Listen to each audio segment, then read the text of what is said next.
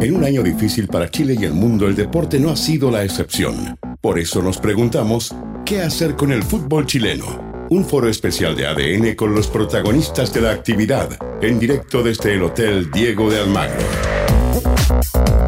Y agradecemos a, todos quienes se integran también a través de nuestras eh, plataformas digitales. El saludo también para as.com en un horario extraordinario porque eh, requerimos más tiempo para discutir de lo que le está pasando al fútbol chileno. Y en este, en este primer panel la idea es hablar, discutir, eh, conversar sobre los nuevos escenarios de seguridad de los estadios, qué dicen las autoridades, cuál es la visión de los jugadores, de los futbolistas y también la importancia de un club con proyecto institucional. Nos acompañan a esta hora Juan Tagle, presidente de Cruzados. Buenas tardes, Juan. Rodrigo Astorga, que es ex gerente de competiciones de la NFP y también oficial con Mebol. Muy buenas tardes, Rodrigo, bienvenido. ¿Qué tal, Carlos? También eh, contamos con la presencia del presidente del Sindicato de Futbolistas Profesionales, eh, CIFUP, eh, Gamadiel García. Buenas tardes, Gamadiel. Buenas tardes. Y Michael Boyce, oficial FIFA, jefe de sede de mundiales de fútbol y grandes eventos, mucha experiencia que esperemos eh, poder eh, aprovechar y compartir. Buenas tardes, Michael. Hola, Carlos. Gracias por la invitación. Y en eh, la ronda de preguntas eh, para dirigir la conversación, Aldo Esquapacase, Cristian Arcos, Antigüedad Constituye Grado. Comenzamos con usted, Aldo. Hola. Gamadiel García, ustedes están preocupados por eh, la violencia en los estadios y de hecho han anunciado como sindicato que van a establecer condiciones para que se juegue el torneo del próximo año, ¿no?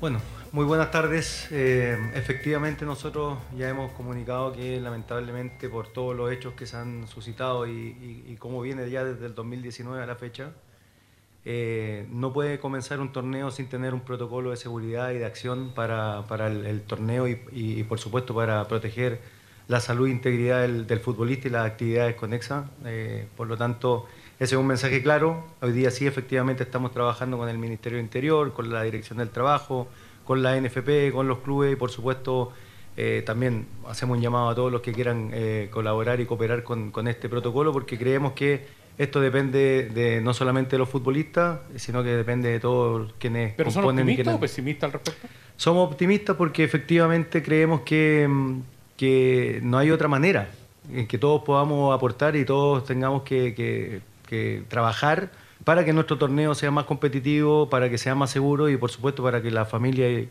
y los hinchas reales vuelvan al fútbol. Si miramos la, la experiencia continental, Rodrigo, eh, en, en, tu experiencia tanto acá en Chile como afuera, mm. eh, ¿hay una visión respecto del fútbol chileno? ¿Hay una mirada respecto del fútbol chileno en su organización? ¿Se considera que el fútbol chileno está en un estándar, que está más arriba, más, más, más abajo en relación al, al vecindario? Mira, hay varias cosas que, que poner en la balanza. Eh, nosotros habitualmente somos bien autocríticos con nosotros mismos y mm. tendemos a ser muy, muy autoflagelantes. Autoflagelantes claro, ratos. Probablemente desde fuera nos ven mejor de lo que nosotros mismos nos vemos interiormente.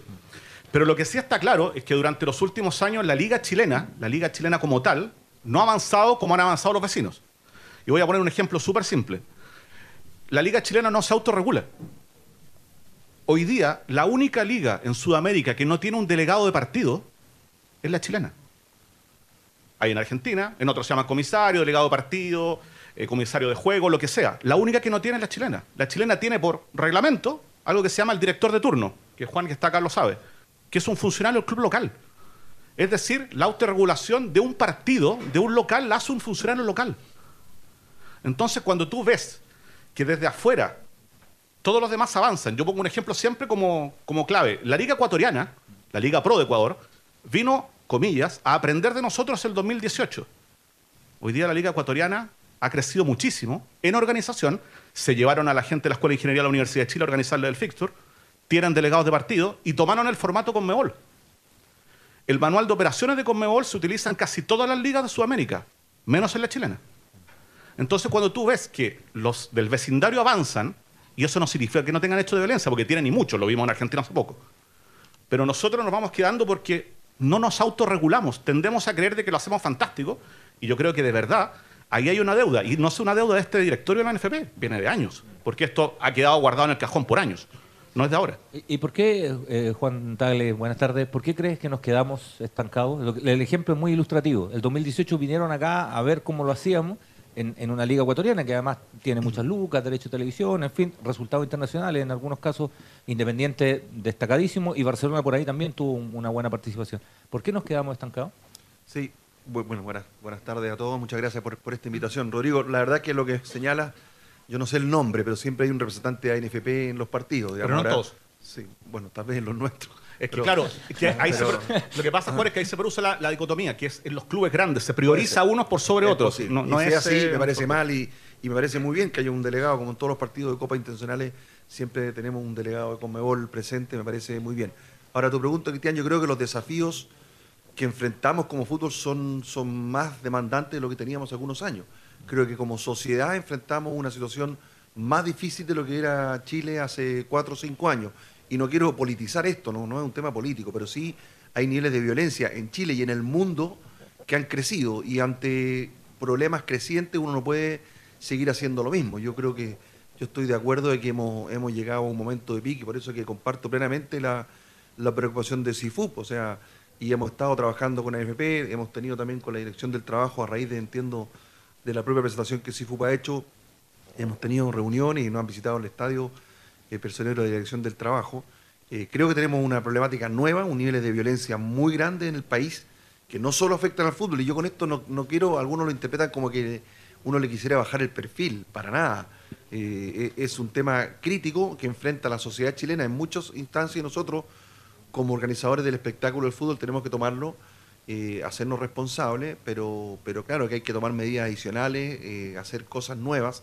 Eh, está esa mesa de trabajo que la NFP ha llevado adelante, me parece que han hecho un buen trabajo, me parece que tenemos que estar muy unidos en esto, ¿ah? y por eso que yo también, cuando aparece alguna, alguna instancia que nos terminamos compitiendo, si tu, tu, hinchada es más violenta que la mía, y por tanto debes castigarse a la tuya, no a la mía, me parece que eso es un mal camino, me parece que tenemos que trabajar unidos eh, los, los, clubes, eh, CIFUP, autoridades, básicamente gobierno, en este tema son tiene esas tres, tres estamentos fundamentales, no sé si me estoy saltando alguno, pero, pero a mí se me ocurre, clubes, gobierno y, futbolistas, su, su, dirigente, trabajar muy unidos, no estar compitiéndonos quién tiene más violencia, sino que cuáles son esas medidas nuevas que tenemos que tomar ante, un, ante una situación de violencia que sin duda es mayor la que existe hoy de la que existía tres, cuatro años atrás. También hubo una etapa anterior, hay que recordar que en Chile hubo momentos de violencia en las barras muy grande, quizás incluso más grave de lo que, de lo que hubo ahora, imágenes que uno, que uno recuerda, o sea, no, es un fenómeno nuevo, pero,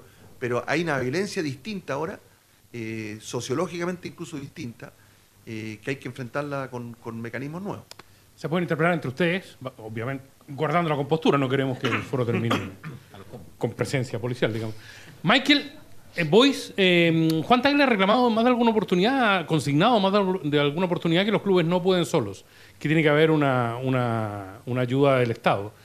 En ese sentido, habitualmente se debate, y me imagino que también en, el gran fútbol, si, si, la presencia del Estado es imprescindible y de qué manera se, de qué manera se canaliza.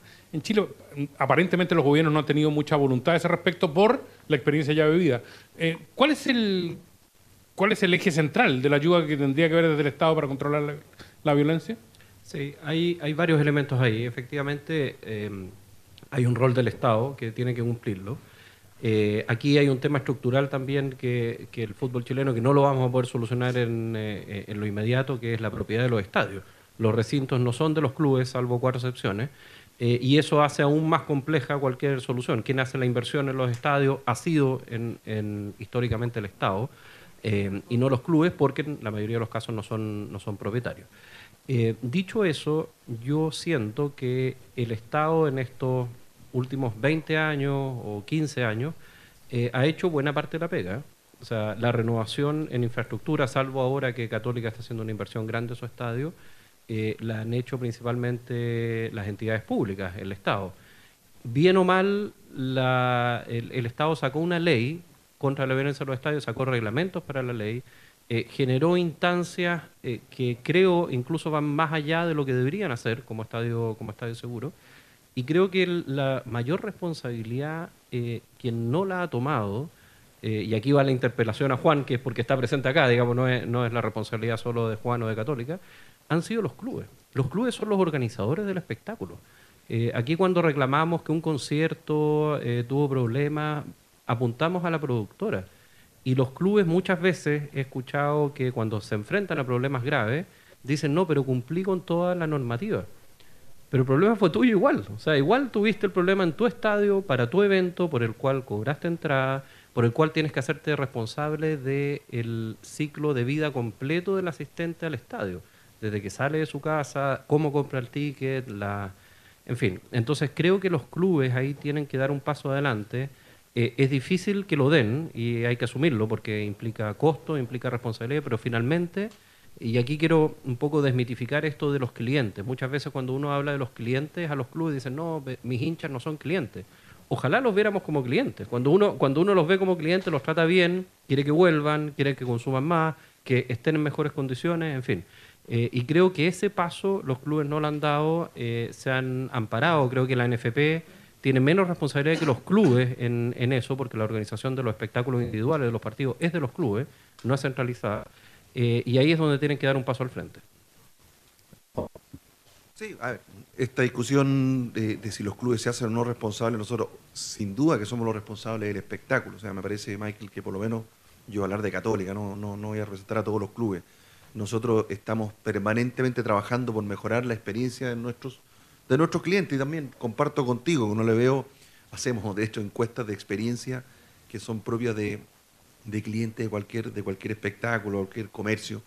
Eh, hay mucho que hacer, pero lo que nosotros hemos señalado, y tomo la pregunta de Aldo, eh, no, no es delindar responsabilidades, pero señalar que tú, tú decías, el club tiene que hacerse responsable del hincha desde que sale de su casa hasta que llega hasta el estadio. A mí me parece que hay, hay unos supuestos ahí que son bastante discutibles. Hay, hay, hay un tema de orden público, de seguridad ciudadana, que obviamente no es eh, de, exclusiva ni de mayoritaria responsabilidad de los clubes. La verdad que todo lo que transcurre del trayecto desde la casa hasta el estadio me parece que está expandiendo un poco excesivamente la, responsabilidad. Dentro del recinto, sin duda que la responsabilidad principal es del organizador del espectáculo, pero hay medidas que un privado, ya esto no es un tema de los clubes de fútbol, no puede tomar. Un privado no puede arrestar a una persona, no puede reprimir a un, a un violentista, eh, no puede ni siquiera retener a un violentista. Hay muchas medidas que necesariamente se deben tomar eh, con el apoyo de la autoridad. O sea, y eso uno lo ve en todos los estadios del mundo. O sea, por eso me gustaría y yo quería escuchar atento la respuesta de Michael porque, porque me parece que eh, yo he hecho, el, trabajo lo hemos hecho, ¿ah? de averiguar cómo se maneja esto en muchos otros países, pero la verdad es que acá estamos en una situación muy disminuida en nuestra relación con la autoridad. La situación de, de, falta de, tener más eh, poder en esa negociación que hay con la autoridad para realmente obtener los recursos de apoyo. Yo lo he dicho, porque siempre la respuesta era, cuando nosotros pedimos más carabineros, decía, ¿y por qué tenemos que el, todos los chilenos pagar por, eso, por esa presencia policial? Y yo lo encuentro lógico ese argumento, no, no, no lo discuto. Eh, lo que pasa es que nosotros legalmente no podemos pagar por eso. Está prohibido que yo le pagara a carabineros por eso, sería, sería considerado un acto de corrupción. Eh, sin embargo, en la mayoría de los países de Latinoamérica y en muchos de Europa y en Estados Unidos sí existe la manera de que los organizadores de espectáculos puedan reembolsar los gastos que, los, eh, que la fuerza policial, a veces municipal, a veces federal, en otras partes. entonces, yo digo, somos responsables, sí, pero necesitamos del mismo modo ese apoyo de la autoridad y, no me muy popular decirlo porque aunque esto estaba viendo una encuesta que estaba cambiando bastante la percepción de carabineros ah, eh, en, Chile, que estamos en este ciclo político bastante curioso. Eh, hace, hace, uno, hace dos años atrás era lo que yo decía, necesitamos más carabineros al estadio, era casi un crimen político, ahora, ahora pareciera que no. Pero yo trato de mantenerme al margen de eso. Nosotros necesitamos de ese apoyo policial, eh, estamos dispuestos a asumir los costos, eh, promoveríamos una ley que, estableciera eso, reconocemos nuestra responsabilidad, pero también reconocemos nuestra debilidad. Para detener un violentista, una persona que quiere lanzar, que quiere agredir a otra, tenemos herramientas muy limitadas. Y eso eh, ocurre en todas partes del mundo. Entonces, eh, tampoco estamos aquí queriendo inventar la rueda, queremos tener un apoyo policial, una mayor coordinación, eh, más medidas, por supuesto, el tema de, controlar mejor los accesos es algo que se está trabajando. nosotros en nuestro estadio nuevo pretendemos tener una tecnología de punta en eso, ojalá poder transitar hacia el reconocimiento facial. Tal vez Michael pueda decirlo, porque muchos aquí, muchas cosas se dicen. Yo he visto a un senador decir que tengo mucho respeto y se diría, ¿por qué no se establecido el control con la huella dactilar para los estadios. Yo digo primero, y corrígeme Michael, entiendo que en ninguna parte del mundo existe eso, porque el control dactilar todavía, y todos lo vivimos cuando hemos pagado alguna cuenta de salud, todavía genera muchas dificultades y mucho margen de error. Y si imagínense un estadio entrando 20, 30 mil personas en una fila para controlar dedo que falla una vez, falla otra. Entonces, eh, tampoco proponer medidas, la identificación facial sí es algo que es posible avanzar, pero requiere modificaciones legales al respecto. Requiere acceso a, la- a la- a- a datos que son privados. Entonces, Que es lo que hizo la Liga Mexicana ahora, de hecho, con el Fan ID. Exactamente, yo creo que tenemos que transitar a eso. Ah, pero esto que no, no han querido invertir en tecnología por la huella dactilar, en ninguna parte del mundo existe eso porque no funciona.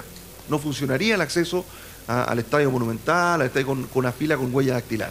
Entonces, eh, creo, no, no sé qué respondí de todas las preguntas, pero me parece que asumimos responsabilidad, pero sí necesitamos un apoyo mucho Me- más me fuerte de la hacer- autoridad. Me dejan hacer un punto sobre lo que dijo Juan. Voy a leer un párrafo bien breve. Dice, dice, en la liga entendemos que la protección del aficionado comienza desde que sale de casa hasta que acaba el encuentro y regresa.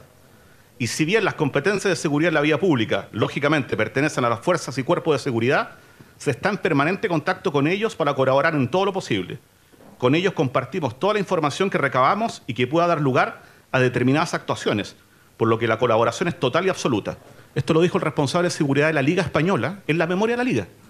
Pero dejar un ejemplo, Rodrigo, que nosotros los clubes chilenos que participamos en Copa Libertadores todos los años nos sancionan porque no le conseguimos muchas veces escolta Escolta. policial a las delegaciones A lo que- extranjeras. pero lo que yo, Juan, es nosotros que le decimos a la- a la Conmebol, es que yo no puedo exigir la carrera de escolta además policial. Yo le pido, es obligación, además. le pido escolta policial, pero a veces me la dan y a veces no me la dan. Y él dice, pero ¿cómo? En, en Argentina eh, eh, se contrata el servicio de escolta policial. Entonces, eso es un ejemplo. Nosotros, nosotros quisiéramos, obviamente, cumplir, porque además nos, nos- nos multan. Eh, todos los años los clubes que participan en Copa Libertadores Sudamericana reciben multas por no tener escolta policial. Y Carabinero eh, es libre de darla o no darla. Sí, pero, un- pero hay un detalle ahí. lo que- a lo que yo quería apuntar era que si hay algo que se ha perdido en el último tiempo, y yo creo que Gamadier en esto también puede aportar mucho, es que se rompieron las confianzas. Se quebraron las confianzas. Hoy día no hay confianza del fútbol con la autoridad, de la autoridad con el fútbol, de los jugadores con la autoridad, del medio con, el- con la autoridad y con el fútbol. Se perdieron todas las confianzas. Y eso parte por una mesa de trabajo que sea real y organizada. Yo no sé hoy día, y esto de verdad yo salí de la, de la federación hace años. Yo no sé hoy día qué grado de coordinación y qué grado de trabajo real, concreto, existe a nivel de todos los estamentos, como si existía en algún minuto, donde de verdad había confianza con carabineros, con la Intendencia Metropolitana, que es la que tiene más partidos, con la federación, que tenía un responsable que era validado por el presidente y por el directorio para esa, para esa reunión, con el sindicato de futbolistas, con la televisión, y lo que salía de esa reunión se respetaba a rajatabla. Yo hoy día no sé si eso existe. De verdad no lo sé. Yo quería detenerme con Gamadier en, un punto eh, que, han mencionado los, tres, ¿no? que tiene que ver con la experiencia estadio. Con la experiencia estadio, desde las podemos ver desde la salida del aficionado aficionada hasta el estadio, el recinto mismo. Hace poquitos días quedó la escoba en Santa Laura, ha quedado la escoba en un montón de estadios. Pero yo quiero agregar un elemento, que es la seguridad del que juega al fútbol. ¿no? Eh, hemos visto que ser futbolista profesional se ha convertido en una profesión de alto riesgo hay jugadores que fueron agredidos. Hay, invasiones a la cancha, en donde no han agredido más jugadores de milagro. De milagro. Eh, en Curicó, arriba un bus, agreden a un, futbolista. Eh, estuviste presente también en Santa Laura el otro día, en, en el partido que se tuvo que retrasar, que en otras circunstancias probablemente no se habría jugado. Me parece que no, no, no estaba para jugar. ¿Cómo lo evalúas tú desde ese rol? Pero, ¿te puedo complementar una cosa? Un reproche, un reproche básico a los futbolistas, Gamadiel. Mi papá me llegaba cuando chico era Carlos Reynoso. Y sabes que salía del equipo de la cancha y me saludaban. Se paraban en la mitad y me saludaban. Y yo encontraba tan generoso eso. Ahora salen los clubes y saludan a los que generan más problemas nomás.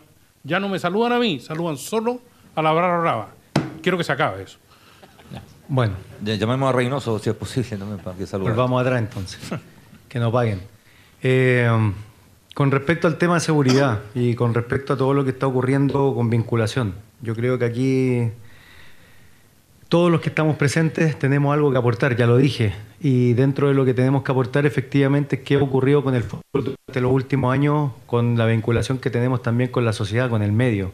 Porque hoy día no nadie quiere el fútbol, porque hoy día la autoridad suspende partidos, eh, delegados presidenciales, porque hoy día las municipalidades no prestan los estadios, porque hoy día el fútbol prácticamente pasó a ser enemigo de- del resto de la sociedad, porque efectivamente lo único vínculo que tenemos es el fin de semana con el hincha que eh, orina afuera de la casa del vecino, que toma afuera de la casa del vecino, que deja basura afuera de la casa del vecino y que más aporta el fútbol con, con la comunidad. Yo creo que ahí hay un, un gran trabajo que tenemos que hacer Porque efectivamente, si el vecino conoce al futbolista, si el vecino conoce la institución, conoce cuál es el trabajo que se está desarrollando para mejoramiento a lo mejor del mismo sector donde están los estadios, donde están los lugares de entrenamiento, el fin de semana ese vecino no va a ir a tirar piedras, no va a ir a causar daño dentro del campo o el recinto deportivo. Yo creo que también es un tema social, es un tema de vinculación con el medio que lamentablemente hoy día estamos dejando de lado. Y con respecto al tema de seguridad, nosotros estamos trabajando directamente con la Dirección del Trabajo porque efectivamente creemos que el artículo 184 y 184 bis del Código Laboral no se está respetando. O sea, lamentablemente, por todos los hechos que han ocurrido durante un, largo tiempo, eh, hechos connotados y, públicos, no se está eh, salvaguardando la integridad del futbolista dentro del campo de juego. Y si no se está salvaguardando la integridad del actor principal, imagínate lo que ocurre con, con las actividades conexas que están dentro del estadio. ¿Ni pensar en sanciones deportivas, Michael? ¿Perdón? ¿Ni pensar en sanciones deportivas para frenar la violencia? No, por supuesto que sí. Las, hubo en su momento eh, y, ahí queda un poco a discreción de, del tribunal, pero el tribunal opera en función de las bases, los reglamentos, los estatutos. No puede saltarse eso. Muchas veces se reclama contra los tribunales que no hacen lo mismo, en la justicia ordinaria, eh, pero está basado siempre en, la legalidad. Yo quería hacer un punto respecto de em, lo que se mencionaba de la experiencia. Aquí hemos cometido por año y llevamos 30 años fallando, si esto no es de ahora, no, llevamos 30 años fallando y probablemente los que venimos hace 30 años yendo al estadio tenemos buena parte de la responsabilidad, y aquí nos incluyo a todos los que estamos acá en la mesa, de, em, de normalizar ciertas actitudes en el estadio, que hoy las vemos en la calle, pero las venimos viendo hace 30 años en el estadio, y que las dejábamos pasar porque era, eran las barras, ¿no? que no haya ley en una, en una galería, que el, macheteo permanente, porque la experiencia no es solamente que te vayan a agredir, es, el ciclo completo de ir al estadio. Eh, y en eso, si nosotros seguimos apuntando a medidas de corte policial, estamos sonados, no lo vamos, es, un juego de gato y ratón. O sea, esto tenemos que apuntar a la experiencia de estadio. La experiencia de estadio es mucho más integral, no es un plan policial de seguridad puesto encima de un, eh, de un espectáculo deportivo es un plan integral de bienestar, donde la seguridad es un aspecto, es una pata, pero no es lo único. Aquí, desde hace 30 años, le hemos entregado la responsabilidad de la seguridad en los estadios a carabineros o sus derivadas, digámoslo así. ¿ya? Y es el oficial, el general de carabineros, el que determina cuáles son las condiciones de bienestar de un aficionado en el estadio. No le traspasamos eso con el cine, con el teatro, con otros espectáculos, pero sin embargo es esa la autoridad que ha impuesto, por su lógica de pensamiento, una estructura policial sobre un espectáculo deportivo. El último punto que quería hacer, eh, a propósito de cosas bien ridículas que se han ido quedando pegadas y que las damos por buenas. Eh, la semana pasada tenía ganas de ir a ver el partido de la Unión con, la U, con mi hijo y un cuñado que está a punto de ti, eh, mi hijo y un cuñado que es de la Unión Española a Santa Laura. Traté de comprar la entrada y estaba bloqueado, listas blancas listas blancas de las cosas más ridículas que tiene nuestra normativa. Las listas blancas es lo que tú haces es ahuyentar al hincha normal de fútbol. Porque si tú fuiste a una galería, a un partido Everton con, eh, con Wanderers o lo que fuera, que esa galería estaba, quedaste marcado, tu root quedó asociado al Everton, por ejemplo. Y no vas a poder ir a un partido donde tu root quedó excluido, sea porque van solo hinchas de un equipo o porque se excluye a todos los que no sean hinchas de ese, de ese equipo. Y no pude ir. Otra medida que es totalmente ridícula y que ahuyenta a la familia del estadio. Cuando se, eh, la barra visitante, por ejemplo, la hacen entrar a partido de mediodía dos horas antes del estadio.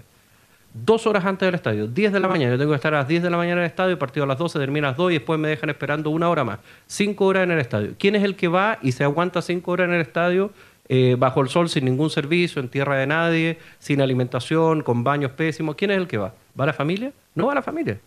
Entonces, todas esas medidas que uno entiende cuál es la lógica por, cual, por, cual por, las cuales la autoridad las ha implementado, van en contra del propósito final de lo que queremos hacer. El nuevo estadio, de, la Católica, Juan, em, ¿cómo, piensa, cómo incorpora este proceso, este proceso de, la experiencia del estadio del aficionado y la aficionada? A ver, no el nuevo estadio, nosotros en nuestro estadio que ahora cerramos, eh, la experiencia de nuestros hinchas siempre fue un, punto central. Entonces, eh, esto que señala Michael, al menos a mí como católica, no, no me llega en el sentido de que nosotros miráramos la experiencia del asistente al estadio solo desde la perspectiva de la seguridad y que se lo entregáramos a carabineros. O sea, por lo menos eh, de Católica no está hablando. Nobleza, nobleza obliga. no, o sea, lo digo porque nosotros el tema de experiencia del asistente al estadio es clave. Y hemos fallado, no estoy diciendo que lo hagamos perfecto. Y hemos tiene, en fallado- el, en el estadio hemos antiguo por- tenía limitaciones graves, digamos. y hemos fallado por, por- por la componente que es de seguridad, o sea, por cómo controlar a un grupo que, que sigue siendo minoritario, pero que, eh, que quiere romper todas las reglas, que no quiere cumplir nada, ¿ah? que no quiere no- no- nada de lo que eh, este tema que tú mencionabas, yo lo peleé muchas veces con autoridades, este tema del acceso de la llegada del público visitante. Me acuerdo nosotros haber discutido mucho porque nos hacían jugar a las 12 del día, por ejemplo, Católica Wanders, y tenía que llegar a las 10 de la mañana, o sea, la gente tenía que salir a las 8 de la mañana en su casa, francamente espantar, ate- eh, eh, ahuyentar a todo el asistente normal al estadio. Hay muchos, lo que mencionaba Aldo también, nosotros lo hemos comentado, ¿por qué, el por qué los futbolistas solo saludan a la barra ah, y no saludan al resto? O hay, hay, eh, si ustedes se fijan, algunos equipos incluso salen del túnel directo a la barra, ni siquiera pasan por la, por la, la- el saludo inicial que, uno recuerda de más niños en, la- cancha central, los dos equipos saludan, y ahora muchas veces salen directo a la barra. Hay, muchos elementos, pero, pero mm, obviamente que ahora yendo a la pregunta, en el nuevo estadio queremos reforzar todo eso. Me quise referir un poco para atrás porque me sentí un poco... eh, eh, quise, quise remarcar que, y esto hablo por Católica, pero sé que hay muchos otros clubes que también lo hacen, o sea, la experiencia del asistente eh, es un tema central, pero claro, ahora estamos hablando del capítulo de seguridad y por eso que ese capítulo sí, donde re- creo que requerimos la autoridad, pero no es que le estemos delegando a carabineros toda la experiencia del asistente al estadio. Ahora, dale. Presidente, disculpe, pero el, el tema de estadio o el plan estadio seguro en el año 2009, por ahí, no, no recuerdo bien, eh, tenía todos los elementos de seguridad que hoy día estamos nuevamente poniendo en, en- en contexto. O sea, tenían torniquetes, tenían cámara de reconocimiento facial, eh, tenían, bueno, el tema de la huella que, que ya hemos dicho que a lo mejor no, no es factible por, por un tema de, de tiempo, pero, pero ¿por qué no se realizó? Es porque efectivamente era un- una inversión grande para los clubes y no una inversión que hacía el Estado para, eh, para eh, implementar el plan que tenía Estadio Seguro. Por lo tanto, a la larga también todo va mutando en Chile, todo va mutando en relación a cuánto dinero tenemos que gastar o cuánto dinero hay que invertir. Entonces yo creo que también ahí hay una gran responsabilidad de que efectivamente el trabajo de seguridad se tiene que hacer en conjunto. No solamente porque tienen que ser las instituciones deportivas, tiene que estar involucrado también el gobierno, tiene que estar involucrada la, la gente que hoy día desarrolla el espectáculo. Eh, Michael lo, lo acaba de decir. eh, cuando se, se hace un, un espectáculo, se hace un, un concierto, eh, ¿por qué funciona el concierto? ¿Por qué, por qué falló en una primera instancia el, el tema de Daddy Yankee y después sí funcionó? Porque hubo coordinación con Carabineros, porque se hizo las cosas como correspondían. Yo creo que eso se ha dejado de lado en el fútbol también. Muchas veces creemos que con poquito, con, lo- con los guardias que tenemos basta y sobra, y nos damos cuenta que lamentablemente no es así. Tenemos que actuar y tenemos que trabajar con la fuerza pública. Tenemos que coordinarnos. Pero lamentablemente, si no tenemos vinculación con el medio, si no tenemos una buena recepción de la autoridad con el fútbol, lamentablemente no vamos a poder trabajar en conjunto. Gamaliel, me parece, no soy tenor, pero eh, aplaudo generosa y, y calurosamente la iniciativa de la radio de analizar este tema. Eh, siempre falta en este debate, en este foro, Michael, nosotros hemos estado en varios ya en, en este año, la presencia del, del gobierno, no del Estado, del gobierno. Y en ese sentido, a mí me consta la preocupación de- del presidente de la República, eh, a partir de una columna que motivó un llamado y una preocupación fundamental por el plan Estadio Seguro. Eh, hicimos las invitaciones pertinentes a propósito de, de contar con la opinión de este gobierno en esta materia y desgraciadamente siempre existe algún inconveniente que impide tenerla. Pero en la evaluación de ustedes, y ya no hablando del Estado, hablando de este gobierno, eh, ¿cuál, es, eh, ¿cuál es la evaluación que hacen ustedes de la preocupación que ha tenido este año cuando hemos vivido, yo creo, más incidentes que nunca antes en la historia en términos de la programación de partidos? ¿Por Juan dónde empezamos? Por, por favor. A ver, yo también, también por alguna razón me consta que hay una preocupación presidencial, digamos, por el tema. Eh, pero, ha sido, pero ha sido un año de mucha turbulencia política. Ha sido un año cruzado por un plebiscito constitucional. Entonces yo creo que eh, la temática de- del fútbol no ha, to- tenido la, en los primeros meses la, la- atención que yo sigo creyendo que sigue siendo el fútbol principal fuente de entretención de, la gente, eh, un patrimonio social y cultural. Ahí hablaban algo de, lo- de la relación, Gamaliel mencionaba la poca relación con la comunidad. De nuevo, insisto, creo que como fútbol fallamos mucho en difundir las muchas cosas que los clubes hacen con la comunidad, desde las escuelas de fútbol y de muchas actividades sociales que muchos clubes hacemos ¿ya? y que se difunden muy poco. Eh, entonces creo que el gobierno no ha tenido una atención prioritaria. Hay una agenda política que cruza también, que el tema de la sociedad anónima, y cuando uno ve más preocupación por, por eh, atacar el modelo de la sociedad anónima, eh, y, creo que eso puede ser una opinión, una discusión política, pero no debiera, eh, no debiera distraer atención de ponerle mayor foco a colaborar, trabajar en conjunto, como dice Gamadiel, para mejorar eh, un, espectáculo que yo creo que es, eh, muy querido por todos los chilenos, que, tiene mucha historia, que entretiene. En la pandemia yo recuerdo cómo se hablaba, que fue el, fútbol fue de los primeros espectáculos, o el primero que volvió. Incluso Chile fue de los primeros países que, que volvió el fútbol, ¿ah? y cómo eso significó un respiro para mucha gente tener esta... Entonces, me parece que está todavía pendiente una mayor... Yo sé que hay una intención de hacerlo del parte del gobierno y esperamos que se concrete con este... Ahora, terminada la elección mañana en la NFP, ya yo también he entendido que el gobierno no ha querido involucrarse mucho en este último periodo porque hay una elección pendiente, entonces no, no quiere aparecer eh, eh, endosando alguna de las candidaturas, pero ya cerrado ese capítulo mañana, yo espero realmente que se le ponga, y terminado el torneo, eh, tenemos dos meses por delante, el próximo torneo entiendo que parte mm, la segunda quincena de enero, o sea, tenemos un buen tiempo ahora para, para realmente ponerle el acelerador ah, y buscar qué otras medidas los clubes y el gobierno y ANFP podemos tomar para esto. Y yo sé que al menos, a- como decías tú, al más alto nivel existe ese interés. Yo lo que espero, disculpa Rodrigo, dale. te vi ahí con ganas de hablar. No, no, no. Eh, esperamos, esperamos. Yo lo que espero es que efectivamente todas estas voluntades, todas estas buenas intenciones que tenemos todos los que estamos aquí en esta sala, se concreten en trabajo y que se haga. Ya de verdad que a veces cansa escuchar un montón de opiniones que son bienvenidas, por supuesto, pero hablar bonito es fácil.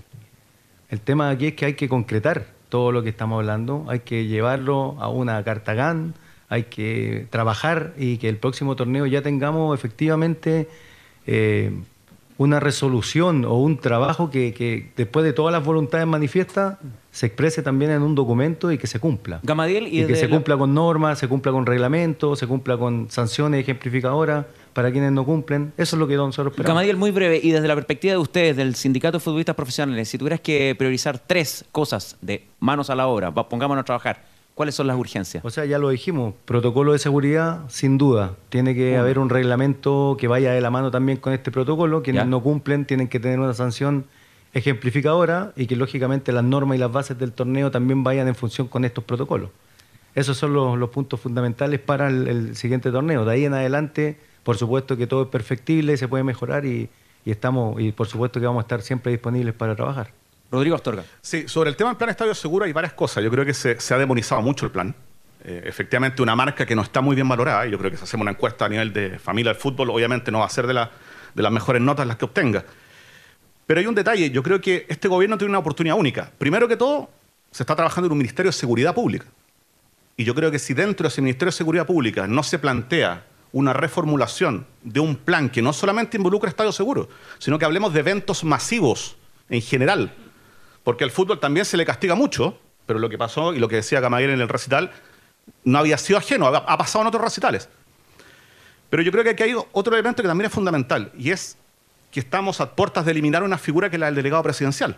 Vamos a tener gobernadores que teóricamente se van a encargar de todo. Pero si no hay una coordinación centralizada, vamos a vivir en estas verdaderas islas. Porque cada delegado, cada delegado presidencial tiene su librito. Cada comandante de carabineros en cada región tiene su librito. Y eso también conspira y complica mucho al fútbol. Y yo creo que ahí el plan Estadio Seguro, que hoy día es el que existe, es el que tiene que articular con una muñeca política muy fuerte, porque también hay que entender que ahí hay política por medio, porque cada región tiene su senador, su diputado, que va a tratar de que el equipo tenga algún beneficio. Necesitamos que haya un ordenamiento y una centralización de las decisiones, que haya claridad. No puede ir Católica a jugar a una región y que el delegado actúe de una manera y que a la semana siguiente vaya a otra región y actúe de otra manera con la misma barra. Claro, son, pueden ser realidades distintas, pero efectivamente yo creo que acá lo fundamental es que haya un trabajo coordinado y centralizado. Y en eso este gobierno tiene que trabajar fundamentalmente en tener una muñeca política muy fuerte para ordenar de una vez por todas desde el nivel central hacia las regiones. Pero con demonizar te pasaste tres pueblos. Pa- Primero para demonizar tenía que existir, digamos. Eso es lo que no existió, estadio seguro. Es que yo creo que, insisto, yo creo que se. A ver, yo voy a hablar de la experiencia que yo tuve. Yo trabajé muy bien con el Plan Estadio Seguro, con José Roa y con Andrés Otero, que está acá presente. Y nosotros, y, y estaba presente Gamaliel, que estuvo en esas reuniones. Eh, entonces, claro, Yo lo muchas conozco desde que veces. estaba Felipe Arbúa antes de hacerse amarillo y tener Muchas veces, presidenciales, digamos. Aldo, muchas veces lo que no se ve no se comenta. Y hubo muchas cosas que se hicieron y que, no, y que se hicieron bien. Lo que pasa es que, claro, cuando hay hechos de violencia, obviamente, y lo que ha pasado el 2019 en adelante, sabemos que es una realidad, un país distinto, no vamos a hablar del Chile campeón y todo eso, sino que un país distinto, donde se han normalizado conductas que antes, como lo decía muy bien Michael, hoy día el turbazo es una costumbre. Es normalizar hacer lo que no pagar porque es un derecho mío no pagar. Y también ese tipo de situaciones también hay que poner en la balanza. Pero, a ver, yo no castigaría tanto el plan Estadio Seguro, sino que diría, a ver, la marca puede que esté mala, tratemos de trabajar, pero tratemos, ahora que hay una oportunidad de crear un Ministerio de Seguridad Pública, de verdad hacer un Ahora, los trabajo. turbazos, los turbazos, para todos, los turbazos son anunciados. Sí, Anunciados por redes sociales. Anunciados en red, 24 Sí, horas Hay antes. un tema, todo hay el un mundo tema- sabe, digamos. hay un tema de inteligencia policial. Ahí tomo el punto de, de Juan. Eh, efectivamente, yo quería expresar el punto de la responsabilidad desde la salida del. Más allá de la responsabilidad penal, civil, y yo sé que tú eres abogado, Juan, pero el, eh, hay un tema de el cómo tú ves a tu aficionado, digamos, de- desde qué punto. Si es solo desde la puerta de entrada al estadio en adelante o si es desde el momento que está en todos los puntos de contacto que pueda tener con él. Yo solo quería decir eh, aquí, Aldo, eh, es, bien barato pegarle a Estadio Seguro, ¿ya? Y yo sé que tiene un montón de pifia y ya mencioné dos normas que... pero también Estadio Seguro está puesto ahí por una deficiencia nuestra, digamos, del ambiente del fútbol. Así surgió Estadio Seguro, porque no pudimos solucionar ciertas cosas. En estricto rigor, Estadio Seguro lo que debería ser es una oficina de coordinación, una oficina muy administrativa. Y ha tenido periodos en que ha estado muy al frente, equivocadamente al frente, y se pone el pecho a todas las balas, y, está eso, y probablemente eso generó que su, que su nombre no sea muy bien visto por la, por la familia del fútbol, pero no le tenemos que exigir a Estadio Seguro lo que no necesariamente tiene que hacer Estadio Seguro.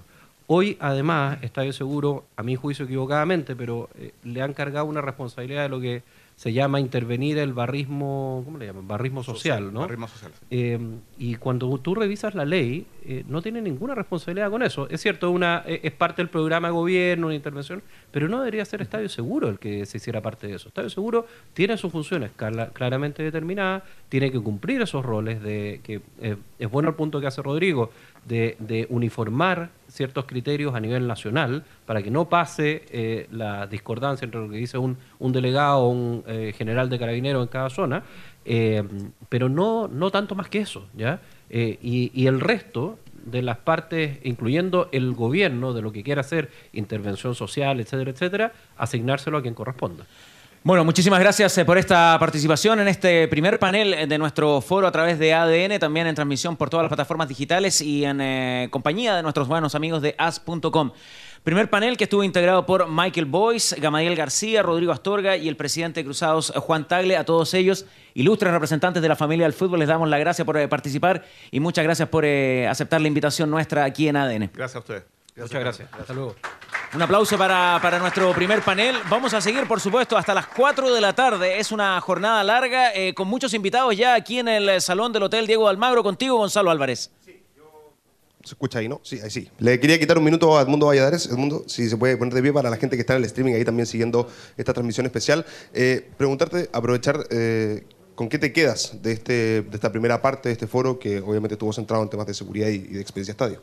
Sí, bueno, es un tremendo tema en realidad, como, como se explicaba acá, eh, y uno que ha seguido el fútbol de siempre en distintos roles, primero como, como hincha, después estando en, en temas dirigenciales, esto no empezó hoy día, digamos, empezó hace mucho rato. De hecho, se dijo también en el panel, acá han habido hechos de violencia incluso mucho más serios que los que ocurrieron eh, ahora último, eh, pero obviamente que se ha hecho muy difícil además el poder tener una agenda, el poder programar el fútbol, entonces es una situación muy complicada para para todos los que estamos insertos en la actividad.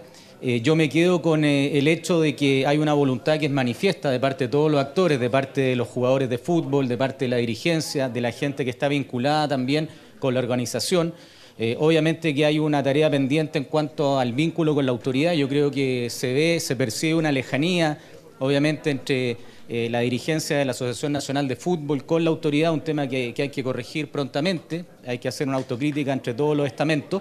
Eh, y me quedo también con un concepto que creo que es muy interesante, no solamente en la seguridad, yo creo que acá hay que preocuparse del bienestar. Lo decía Michael Boyce, también lo habíamos conversado en, en una actividad anteriormente, no solo en la seguridad, el bienestar cómo nos ocupamos de que la gente que asiste al fútbol en este caso se sienta más cómoda, se sienta eh, a gusto, que, sea una gran experiencia estadio. Entonces yo creo que el tema no es solo seguridad, es el bienestar de las personas también. A ti más allá del Club Social y Deportivo también te tocó estar a cargo de Blanco y Negro durante una, etapa. Eh, ¿Existe la autocrítica también dentro del mundo del fútbol de las cosas que no se han hecho del todo bien o de las cosas que no se han hecho, llanamente? O sea, yo creo que, la autocrítica está. Eh, lógicamente eh, depende de cada cual eh, hasta qué punto lleva a cabo una autocrítica. Nosotros, en lo que nos correspondió, hacemos la autocrítica, obviamente eh, solucionar el problema, en este caso, de, la violencia, es una tarea enorme que, tiene que convocar a, todos los actores, también, por cierto, ver, insisto, cómo se vincula la autoridad en este caso, es una actividad de privados, es cierto, pero una actividad que tiene una connotación social, que es indiscutible, que convoca a millones de personas en todo el país, entonces hay que buscar los puntos de encuentro. Nuestra autocrítica, o más bien eh, nos quedamos muchas veces con una sensación eh, un poco amarga porque habían hechos que no se podían controlar, incluso haciendo las mejores coordinaciones posibles acá. Esto no comienza solamente eh, el mismo día del partido, acá hay coordinaciones que comienzan dos semanas antes, que comienzan una semana antes, con carabineros, con los municipios en cuestión, con estadios seguros.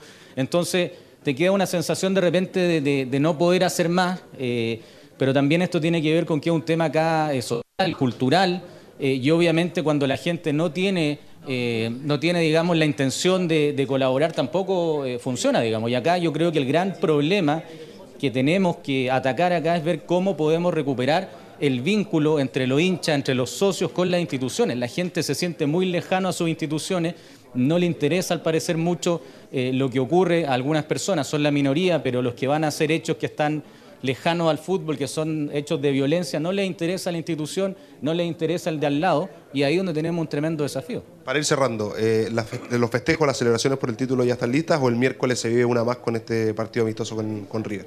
Bueno, o sea, eh, los festejos yo creo que, van a seguir un tiempo más. ¿Quedar asado y esas cosas o eso ya, ya, ya, está? Eh, bueno, a, nivel de, plantel y lo que ha organizado Blanco y Negro, eh, entiendo que eso ya un poco ha ido eh, terminando. Queda estos partidos que también van a servir para festejar.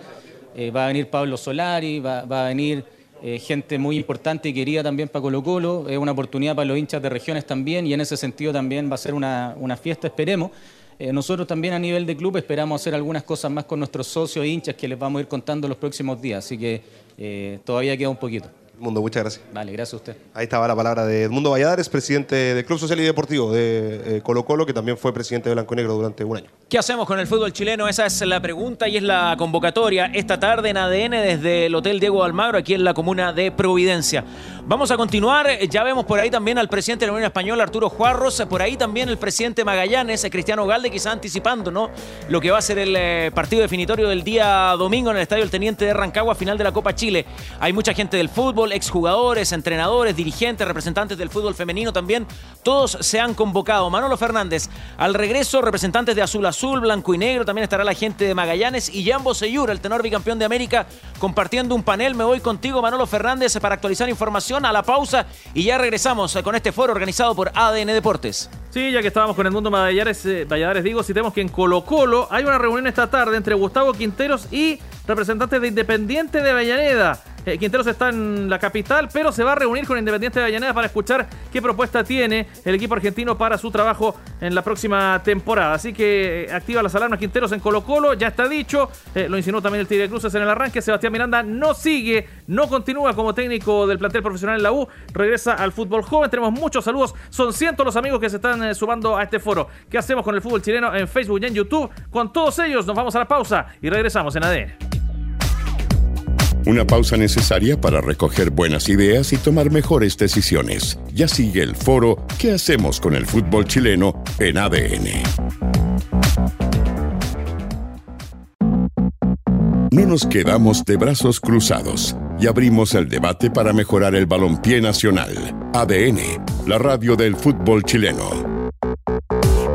Absolutamente en vivo desde uno de los salones del Hotel Diego de Almagro en la etapa tramo final ya de este foro que ha organizado ADN. ¿Qué hacemos con el fútbol chileno? Quizás una de las partes más relevantes en lo que se refiere a la actualidad pura y dura, porque mañana se resuelve quién será el nuevo presidente de la ANFP y tenemos a dos de los tres candidatos que van a competir por llegar a ese sillón de Quilín 5635. Eh, ya habíamos eh, dado cuenta de la invitación que se cursó al actual presidente de la NFP, Pablo Milat, que se excusó por eh, haber tenido, según nos comunicó, compromisos previamente pactados con integrantes incluso de su directorio. A propósito del bloque anterior, también consignar que fue invitada formalmente también la jefa del Plan Estadio Seguro, Pamela Venegas, que se excusó de participar en esta instancia. De todas maneras, agradeció, agradeció la consideración de ADN de la convocatoria, pero se excusó por temas de, de tiempo. Eh, y ahora sí, bueno, lo que estamos esperando, entremos al área chica. Eh, dos candidatos, tres periodistas eh, a cargo de las preguntas. En primer lugar, saludemos a Lorenzo Antillo, uno de los candidatos a la presidencia de la NFP. Buenas tardes, Lorenzo.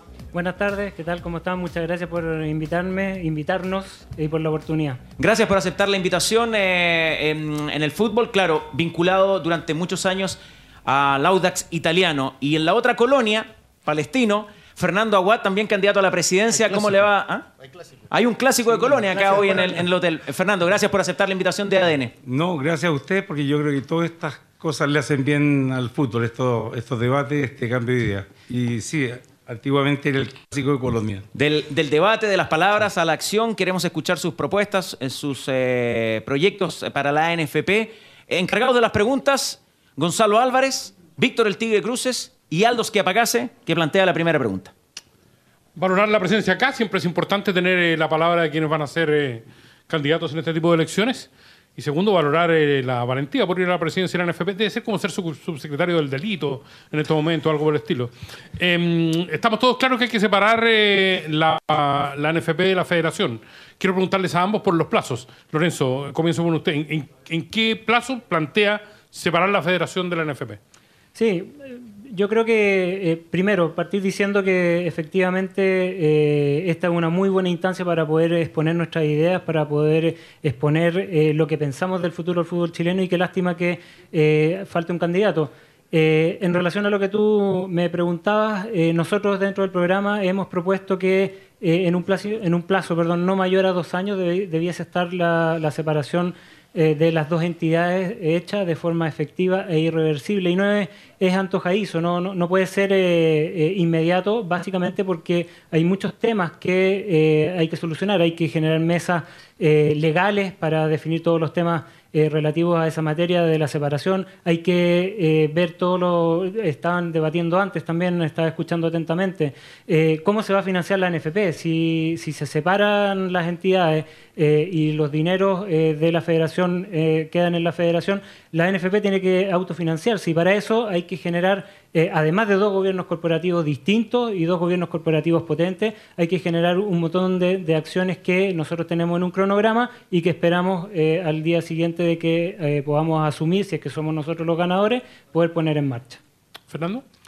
Bueno, primero que nada agradezco a, a Lorenzo porque hemos tenido conversaciones, es público, y, y en un principio Lorenzo con, con el grupo de, de clubes que lo apoyaba pensaban que esto era un proceso mucho más rápido. Yo creo que hoy día está hablando eh, mucho más sensatamente, esto no es llegar y hacerlo de la noche a la mañana porque hay que hacerlo en, base y, en- y con una estructura sólida, que no sea cuestionada más adelante. Eh, no puedo prometer un plazo. Lo que sí puedo pro- prometer es que vamos a conformar comisiones, eh, asesoría el día 1. El día 1. Entonces, los plazos no puedo pro- prometer plazos. Esto si sale en un año, será un año. Un año, ocho meses, un año, ocho meses. Pero esto es como el tren a Valparaíso, siempre se promete y no se cumple. Ustedes dos asumen que la van a separar. ¿no? Yo asumo el primer día que, la- que voy a trabajar para separarla. Eh, ¿Cómo se hace efectiva esa separación? Entendiendo que lo que decía Lorenzo recién, eh, hoy día la NFP depende 100% de los montos que, que emanan de los derechos en particular de la selección chilena, eh, y entendiendo también que hoy día los clubes eh, viven en gran parte gracias a los costos que la federación asume sin entregar nada a cambio de vuelta a la propia federación. Bueno, es, es uno de los problemas que vamos a tener que enfrentar y una solución que vamos a tener que dar, el cómo separar económicamente, administrativamente y deportivamente, porque efectivamente son dos entidades que tienen, eh, tienen roles y, y- y- y competencias diferentes y sin embargo hay, un, hay uno, uno de los entes que tiene el control sobre las dos. Sí, desde, desde mi punto de vista, eh, también hay que hacer una distinción. Eh, efectivamente, eh, creo que eh, potenciando. A ver, la NFP tiene una estructura que efectivamente, y no es ningún misterio, eh, es financiada por las platas que llegan de, la selección y que eh, deberían entrar a la federación y, y- financiar eh, la operación de esta. Y por lo tanto, lo que yo decía antes, la NFP, la NFP se tiene que financiar.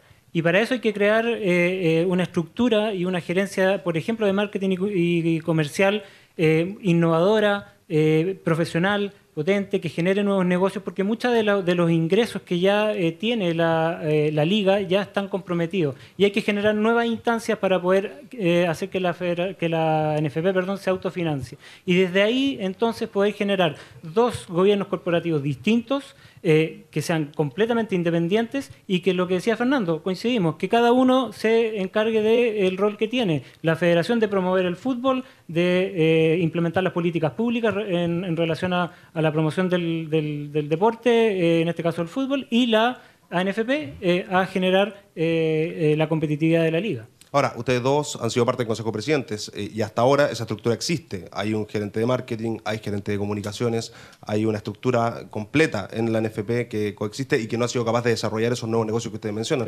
Bueno, el, el tema, el tema va, porque la propuesta de nosotros de tener un gobierno corporativo es lo mejor que podamos tener. Y dentro de eso existe, o sea, está el, este departamento de marketing, nuevos productos que hay que desarrollarlo. Nosotros tenemos infinidad de ideas para generar nuevos productos que nos van a generar nuevos ingresos.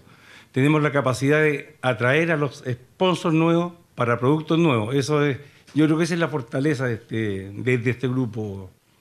Sí, desde mi punto de vista, eh, aportar a eso, eh, coincidimos en, muchas cosas en, nuestras ideas, en nuestros programas.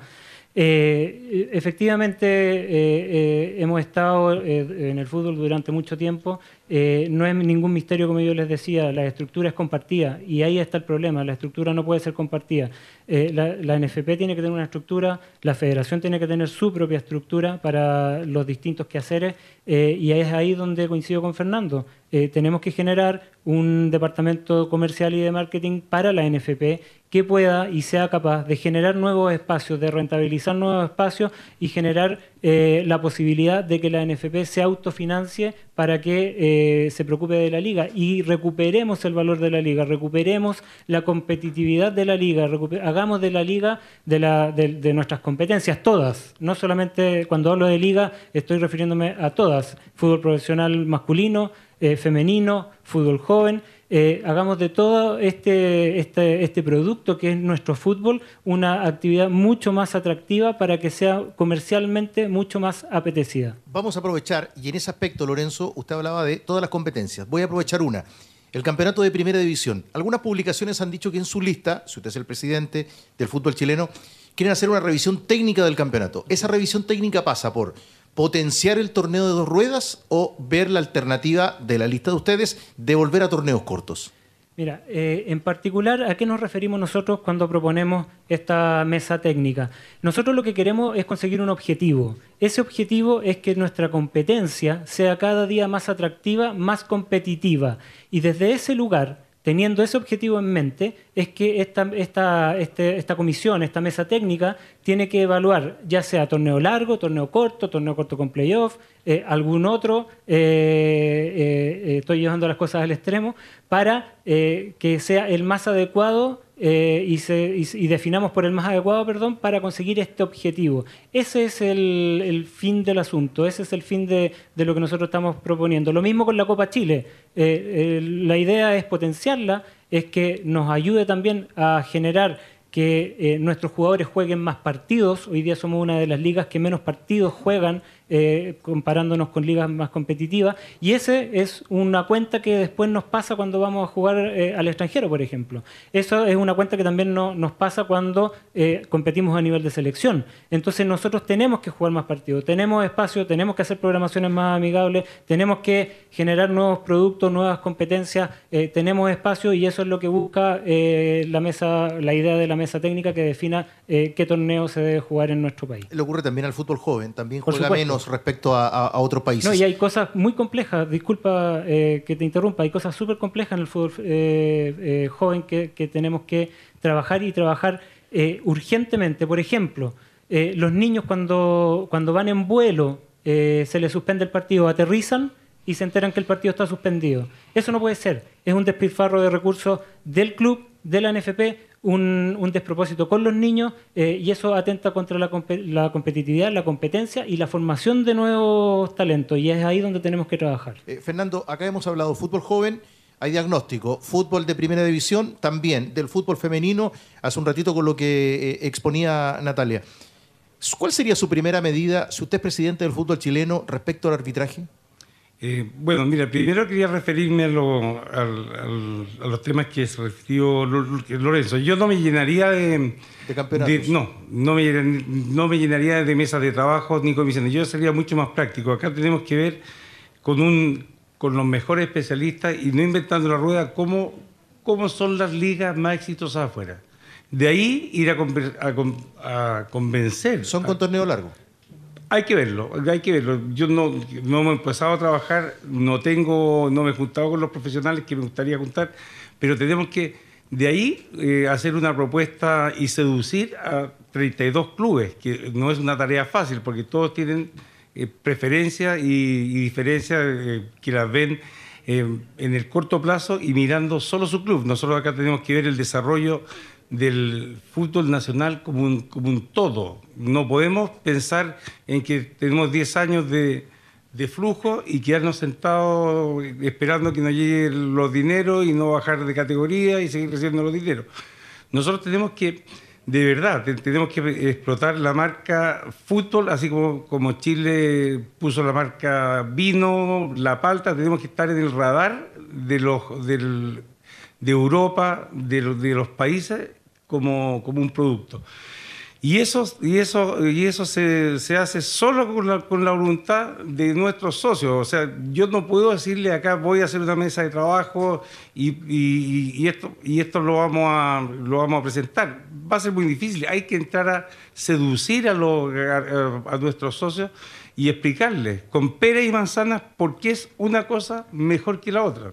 ¿Y, la- y del arbitraje? ¿O es como el técnico que no habla de los árbitros? No, no soy como el técnico que ha- yo soy como una persona que habla de, de lo que no estoy interiorizado. O sea, así de simple y así de práctico. Pero ahí hay una crisis. Absolutamente. Por eso. Pero absolutamente. Una, uno de los uno, uno de los entuertos eh, complicados que ha tenido esta, administra- esta administración. Eh, ustedes hablan de mejor competencia en la liga, pero la realidad y el modelo actual de Chile es casi inédito en el mundo. Tres clubes reciben una parte importante de los recursos televisivos y el resto se divide en partes iguales para el resto. No hay premio a la competencia deportiva, no hay premio al cuaderno de cargos, eh, no hay ninguna bonificación ni ninguna multa por no cumplir ciertas exigencias de liga. ¿Cómo se mejora la competencia de un campeonato que tiene esta desigualdad, sobre todo en los Mira, ingresos de derechos televisivos? Eh, Lo, perdón, lo- la, la repartición de, las- de los dineros hoy día es imposible cambiarla. Lo que nosotros tenemos que tener es, es generar nuevos productos y atraer nuevos sponsors para, para premiar a, los- a los clubes por rendimiento, como se hace en otras partes del mundo. Eso va a ser más interesante la liga, eso va a ser más competitiva y va a tener un, un incentivo, van a tener todos los clubes un incentivo adicional como para... Perdón, Fernando, ¿por qué es imposible cambiarla? Están los estatutos, pero los estatutos se votan por los perdón, presidentes. Yo estuve, yo participé en, en- en algunos consejos donde, donde se trató de- del el reparto de los dineros. Y créeme que eh, fue tema de casi quiebre de negocio el, el ponernos de acuerdo. O sea, no hay gobernabilidad en el fútbol chileno. Eso No, es es que eso no es gobernabilidad, tenemos 32 socios. Yo, el que llegue, el que llegue a Quilín no es un emperador. Eso es lo que, no- eso es lo que tenemos que entender. Yo puedo querer una cosa, pero son 32 personas las que deciden. Y créeme que para, no- para ponernos de acuerdo en cómo se iban a repartir los dineros y cómo se iban a emparejar en el tiempo, casi eh, fue un, un quiebre de negocio con, con, con TNT o, que- o- o con el que se iba a llevar el, el deal. Lorenzo. Coincido. Eh, la verdad es que eso es algo que está definido por los estatutos, los quórums son bastante altos para poder cambiarlo, por lo tanto, yo más que pensar en cambiarlo, hoy día, ya que está definido, pensaría en cómo, los, cómo generamos nuevos negocios, cómo generamos nuevas instancias para poder eh, destinar a premiar a los clubes, a que los clubes tengan mayores posibilidades de obtener ingresos, a que eh, la competitividad, insisto, sea ma- mayor, para que la liga sea más atractiva, para que podamos atraer más sponsors y para que entonces los clubes también tengan mayor posibilidad de obtener recursos a través de, esa vía. Creo que la otra es, un, es una conversación que, ya está agotada y que no tiene mucho sentido abordarla. Lorenzo Fernando, el fútbol chileno vive una crisis profunda en términos de la asistencia a los estadios y fundamentalmente del control de la violencia, de cómo se programan los partidos. Eh, hicimos un largo análisis en la primera parte en torno a qué ha motivado esta violencia. Lo que nos interesa saber de los candidatos es cuáles son las propuestas concretas para frenarla. Parto con usted, Fernando. Mira, eh, yo creo que es el punto central de, nuestra candidatura y la preocupación central de nuestro directorio. Yo me reuní con la, con la ministra del, del Deporte, me, me reuní con el CIFUP y acá de verdad que tenemos que tener un- una relación muy estrecha con el gobierno, cosa que no ha sucedido con, con esta administración. Si nosotros no somos capaces de, entre todos los estamentos del fútbol, tener una, una solución y darle, y darle, darle tranquilidad al hincha, eh, es- es muy complicado. En ese sentido, eh, he escuchado mucho, Aldo, que, que la violencia es, el reflejo de lo que pasa en, las calles y, lo que pasa en la sociedad chilena. Y yo quiero, dar, quiero ser un poco soñador y quiero dar, vuelta el tema y, pensar que desde el fútbol, eh, a todo nivel, dirigencial, eh, jugadores, entrenadores, podemos dar un ejemplo y desde ahí eh, dar, eh, dar, inspirar valores y, y, eh, a nuestros jóvenes eh, y tratar de cambiar en algo lo que está pasando. Eh, no es una cosa fácil, para nada, pero tampoco lo veo imposible. Si nosotros, y aquí vuelvo, hay experiencia en, en el extranjero que nosotros deberíamos mirar.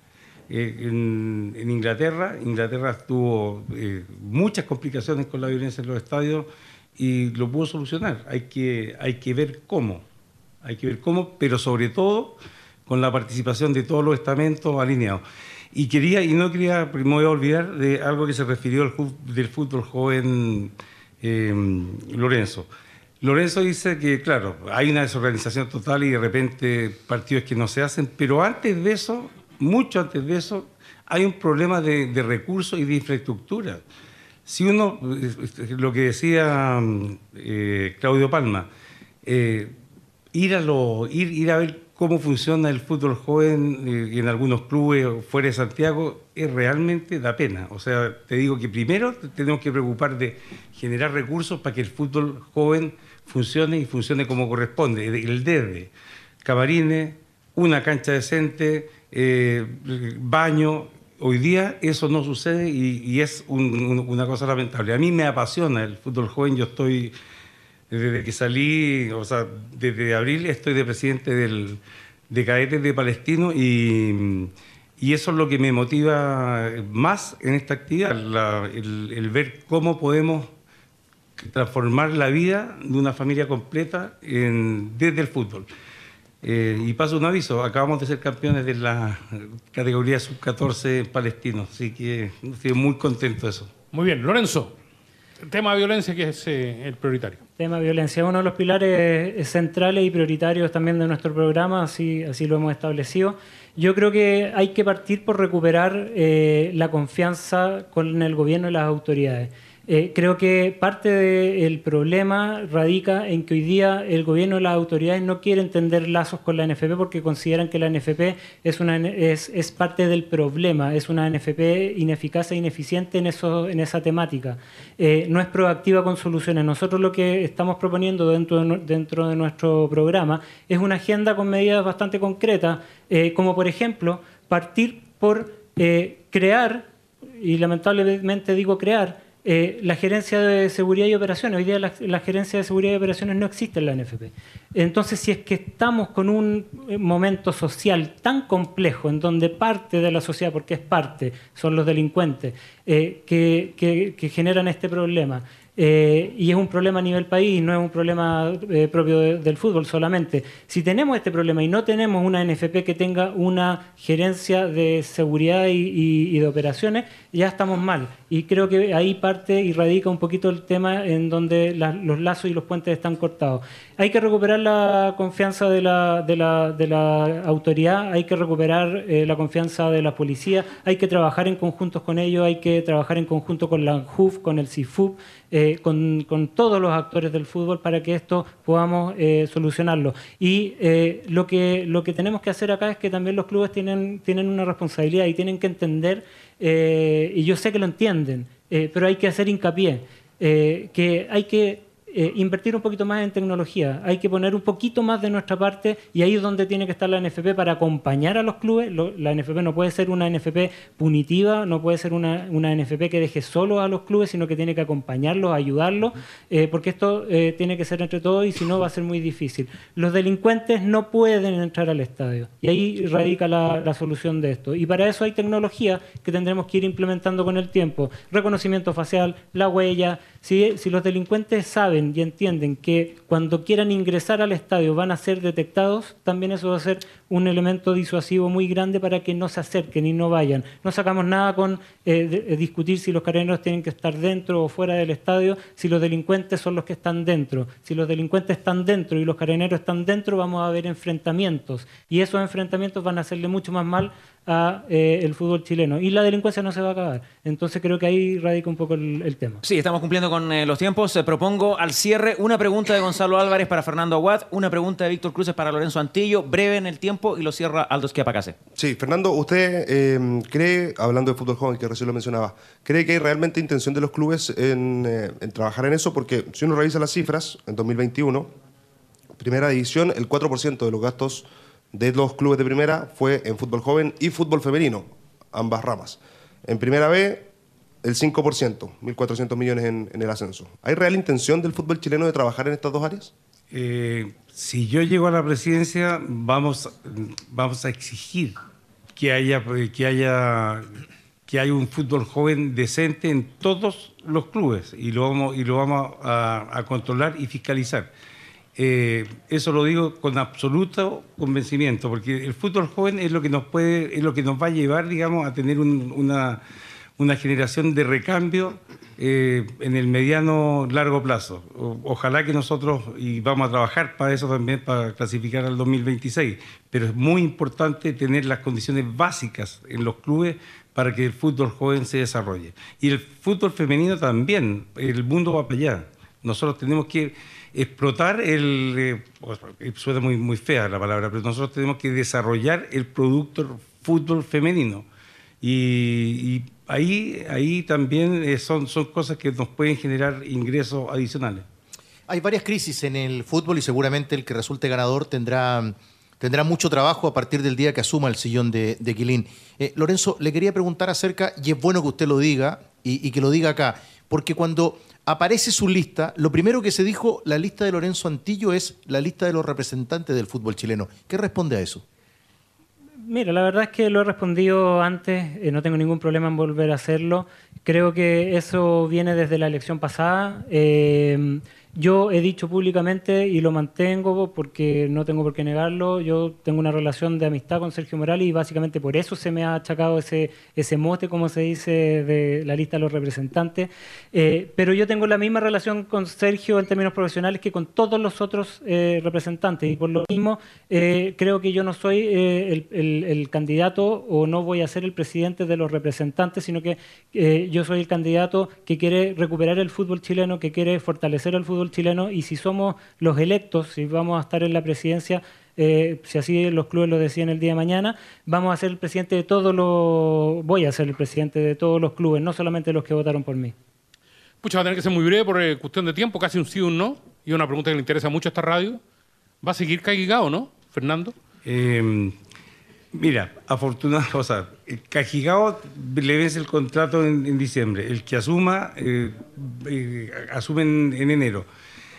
Yo también, eh, insisto, eh, una, una respuesta que di antes, tengo que, tengo que ver, digamos, en profundidad el, el- tema, el tema de Cajigao y no me atrevería a, decir se va o se queda sin estar en la presidencia. Yo no tengo problema en ser más enfático con eso porque lo he dicho, no se ha visto reflejado el rol del gerente deportivo en esta eh, pasada y por lo tanto su contrato termina en, diciembre, por lo tanto para nuestra administración no va a ser tema. Lorenzo Antillo, Fernando Agual, le queremos agradecer eh, la disposición a participar en este foro de ADN organizado por Radio ADN con respecto al futuro, su situación actual y lo más importante, el futuro que ojalá sea mucho mejor. Solo para cerrar, eh, uno de ustedes dos va a pasar a la segunda vuelta. ¿Ya están com- comprometidos los apoyos? Absolutamente no. Lo que pasa es que a diferencia de, eh, de Lorenzo, yo no controlo a los clubes que me están... Yo eh, tampoco. bueno, no, con- o sea, no, no actuamos como bloque. Yo, cada uno tiene su, su, su independencia absoluta. Yo lo he convencido por... Yo lo he convencido por ideas y de las ideas he salido a conversar y a buscar votos, no, no al revés, como suele hacerse y vienen todos los, todos los, eh, las, eh, los, eh, yo te doy si tú me das y, y qué sé yo. Esa es la gran, sí, esa es la gran ventaja que tiene mi lista. Gracias, Fernando. Y sobre el punto, Lorenzo, cortito. Yo, sí, cortito. Yo hoy día ni siquiera tengo club, estoy fuera del fútbol y por lo tanto creo que es una, una ventaja eh, eh, eso. Así que, nada, que gane el más mejor. Bueno, lo sabremos mañana, ¿no es cierto? En el trabajo de ADN Deportes, siempre con el reporteo de Gonzalo Álvarez. ¿Alguna pronto, Gonzalo, con respecto a la, la elección? ¿Horario? ¿Segunda vuelta? Mediodía la, la elección, la votación, eh, y está muy peleado. Estábamos sacando la cuenta ahora entre los clubes indecisos y todo. Acá eh, Fernando Aguad y Lorenzo Antillo están más o menos 15-15 hasta ahora en, en voto. Así que, bueno, ahí se va a definir seguramente en la última hora. Ustedes sabrán si hay negociaciones de última hora. Le agradecemos a ambos la presencia, le agradecemos a todos quienes se conectaron a este foro que comenzó a la una de la tarde a través de todas nuestras plataformas digitales, también en el aire de ADN para todo Chile. El agradecimiento también para el Hotel Diego Almagro y a nuestros amigos y colegas del eh, Diario AS que también se hicieron parte de esta transmisión. Muchas gracias por estar ahí y una vez más en la cancha demostrando que ADN es la radio del fútbol chileno y es la número uno en deportes. Buenas tardes. Fue el foro ¿Qué hacer con el fútbol chileno? En directo desde el Hotel Diego de Almagro, un programa especial de ADN, número uno en deportes.